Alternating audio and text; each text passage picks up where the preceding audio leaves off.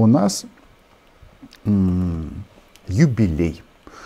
Да, мы начинаем фиксировать э, первую годовщину ряда успешных военных операций нашей армии и нашего командования, нашего народа. Потому что там, где умирают российские оккупанты, это достижение всех. А, не только тех, кто называют на кнопке пуска зенитных противокорабельных ракет «Нептун», хотя их заслуга, конечно, больше всего. Да, а, ровно год назад и небольшой кусочек времени произошло прекрасное событие. А, был уничтожен ракетный крейсер «Москва». И как-то в России об этом немножечко вроде как подзабыли, сделали вид, что какой крейсер, не было никакого крейсера. Ну и спустя год начали появляться такие сообщения на российских пабликах, что корабль был не боеспособный, что по сути это было учебное судно. Вообще украинские ракеты Г ну, не очень хорошие, потому что они не взорвались, они в, врезались в борт корабля как копье, ну и дальше уже взрыв был не, не самой ракеты, а того, что было на корабле. Ну, если это даже так, то м, говорит это не о том, что украинские ракеты плохие. Корабль же они утопили, значит результат достигнут. А в том, что а, ракетный крейсер Москва говно. А, и оно вроде как утонуть не должно, но это настолько, настолько вот оно, что даже утонуло.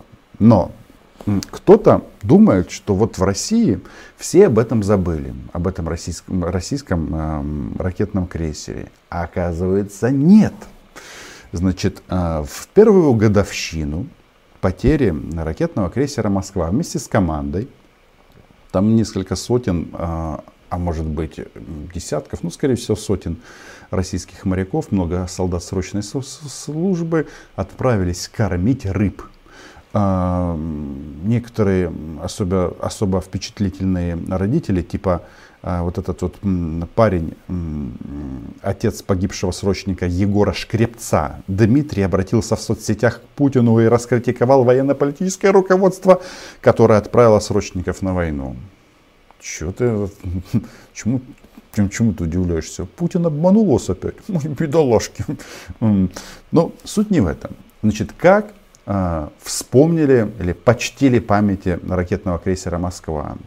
В первую годовщину гибели его министр обороны фашистской России объявил внеплановую проверку и привел в полную боевую готовность, что правильно – Тихоокеанский флот. Тихоокеанский флот России. Этот флот, у него штаб-квартира, если говорить гражданским языком, находится в городе Владивосток. И здесь начинается самое интересное. Ну, конечно, тут э, причины для того, чтобы показать, э, что у России еще осталась армия, э, более чем убедительные что есть еще корабли, что они не плавают, что они не ходят, а плавают, как то, что плавает э, над водой и не тонет. Да, эти корабли не ходят. А, идея такова, что показать проклятым американцам, что в случае чего Тихоокеанский флот России сможет прийти на подмогу кому? Нашим китайским друзьям, для того, чтобы блокировать Тайвань, ну, в общем, показать пиндосам, что они совсем не очень. И вот когда а, я слушал Сергея Шойгу, как он рассказывал, что вся береговая, наземная, воздушная компонента приведена в высшую степень боевой готовности, меня а, мучил только один вопрос – а я действительно впервые пожалел, что в этот момент я не нахожусь на КПП 155-й бригады морской пехоты, которая базируется тоже в городе Владивостоке. Мне бы очень хотелось бы посмотреть, как там звучит сигнал тревоги. Все бегут, открывают оружейки, им выдают автоматы, они пристегивают их, боеприпасы, садятся в БТРы и куда-то едут, а американцы боятся. Но, несмотря на то, что меня во Владивостоке не было, а, я думаю, что там, в ППД, в пункте постоянной дислокации 155-й бригады морской пехоты, была тишина. Как вы думаете, почему? Потому что нет 155-й бригады. Ну, то есть ППД есть, а солдат нет, потому что они все сдохли, как пи-пи-пи-пи, а их уничтожили украинские защитники. В основном они отхватили под угледаром. А, там было так эпично видео с сожженными российскими боевыми машинами, танками, БМП, БМД и бла-бла-бла а, было достаточно. То есть э, командующий с Восточным военным округом даже решился, лишился должности по этому поводу. Но что самое интересное, это же еще не все. Там же есть еще и 40-я бригада морской пехоты. И предполагаю, что там было что-то подобное. Так вот, а, к чему а, я это все веду? Это же все сделано в память крейсера «Москва».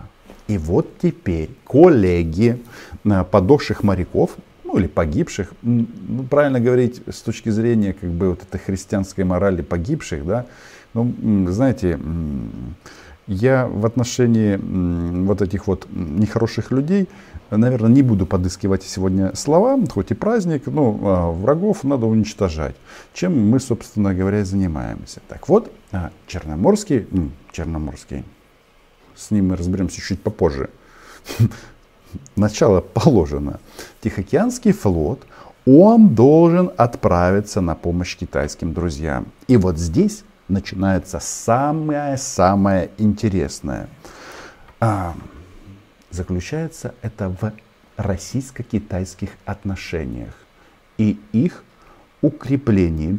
Давайте вместе посмотрим, как будут развиваться эти отношения, насколько глубоки они будут. Внимание!